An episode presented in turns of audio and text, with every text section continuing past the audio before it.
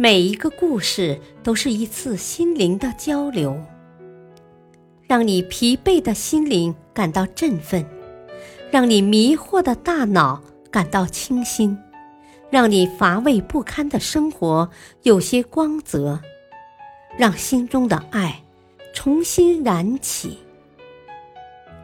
小故事，大道理。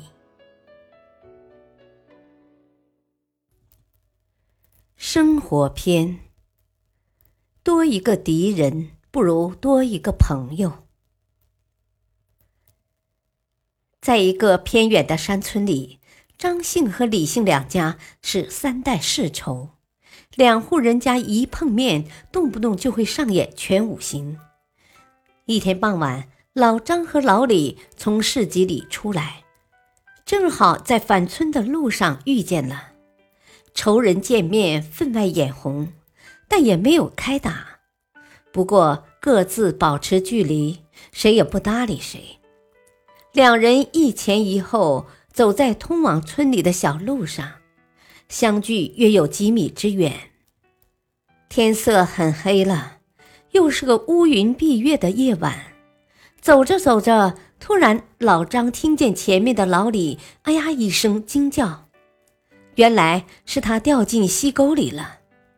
老张看见后，连忙赶了过去，心想：无论如何，总是条人命，怎么能见死不救呢？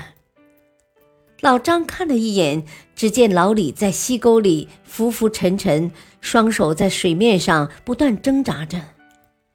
这时，急中生智的老张连忙折下一段柳枝。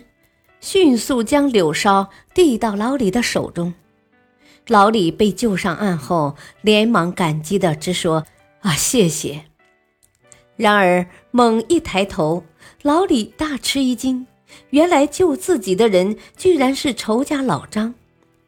老李颇为不解的问：“哦，你为什么要救我？”老张说：“啊，为了报恩。”老李一听，更为疑惑：“啊，报恩，恩从何来啊？”老张说：“啊，因为你救了我呀。”老李丈二和尚摸不着头脑，不解地问：“咦，我什么时候救过你了？”老张笑着说：“ 哈哈，啊，就在刚才呀！你想想。”今晚在这条路上，只有我们两个人一前一后行走。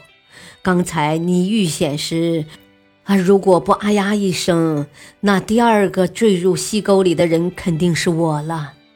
啊，所以我哪有知恩不报的道理呢？啊，所以呀，啊，真要说感谢的话，那理当先由我说呀。这时，月亮从乌云里露出脸来。在月光的照射下，地面上印着老张与老李的影子。当年曾互相打斗过的双手，如今紧握在了一起。大道理，退一步海阔天空。就像老李与老张，在我们最需要帮助时，可能出现在身边的就是我们以前的敌人。因此，即使多一个朋友。有时也不如减少一个敌人好。如果敌人不肯向我们靠过来，我们就主动走过去，伸出和解之手。感谢收听，下期播讲二十倍的代价。敬请收听，再会。